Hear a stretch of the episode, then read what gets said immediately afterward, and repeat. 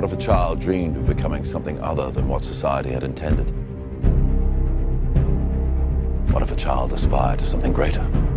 Not long after the conclusion of the Batman series, Christopher Nolan finds himself working on another DC Comics character.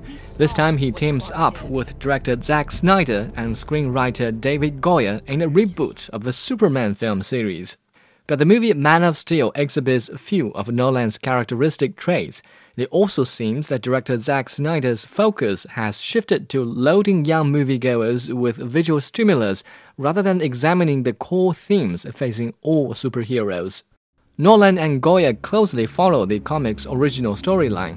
As the planet Krypton faces imminent destruction, scientist Jor-El and his wife send their newborn son, Kal-El, on a spacecraft to Earth where he is adopted by an American farmer and renamed Clark Kent. Growing up, young Kent realizes he's different from those around him and even goes on a voluntary exile to find out who he really is. A crashed Kryptonian spaceship gives him the answer, but also alerts a Krypton military leader, General Zod.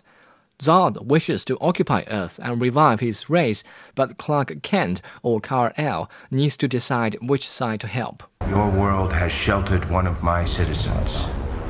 He will look like you, but he is not one of you.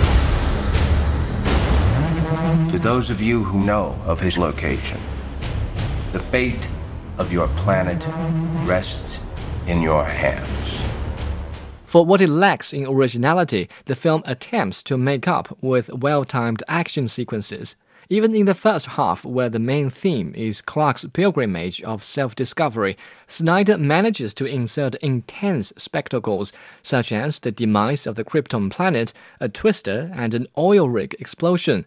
And when the villains finally appear, the viewers are continuously bombarded with massive destruction fighting scenes where gas stations explode and skyscrapers crumble. Snyder has a profound predilection for long shots, so moviegoers can get a really good look at the fighting on a Superman scale. No matter how violent, every action I take is for the greater good of my people. But that's the thing with this remake. Everything feels so distant, especially the characters. Judging from the limited occasions that lead actor Henry Cavill is allowed to show true emotion, I believe he's completely capable of competing with the likes of Christian Bale in the Batman series if given a chance. But in Man of Steel, I can barely tell what his character is feeling, and I certainly don't know what the kiss with Lois is all about, because there is clearly not enough room between the action scenes for anything romantic to be squeezed in. You've grown stronger here than I ever could have imagined. The only way to know how strong is to keep testing your limits. If judging by the title and plot description alone, I would come to the conclusion that this film is about the human side of Clark Kent. But there are many other issues unaddressed. For example, Kal-El's father expects him to be the bridge between two races and a god in the eyes of humans. Where does that confidence come from and how does that work out? It's not really interesting to watch a film centered on two Kryptonians fighting with each other on Earth. None of them really gets hurt. All they do is fly, punch, and for the most part destroy human buildings. Just as I was about to wonder when all that was going to end, one of them, by means unclear to us, manages to get an upper hand. I mean, the director could have been less sloppy with this.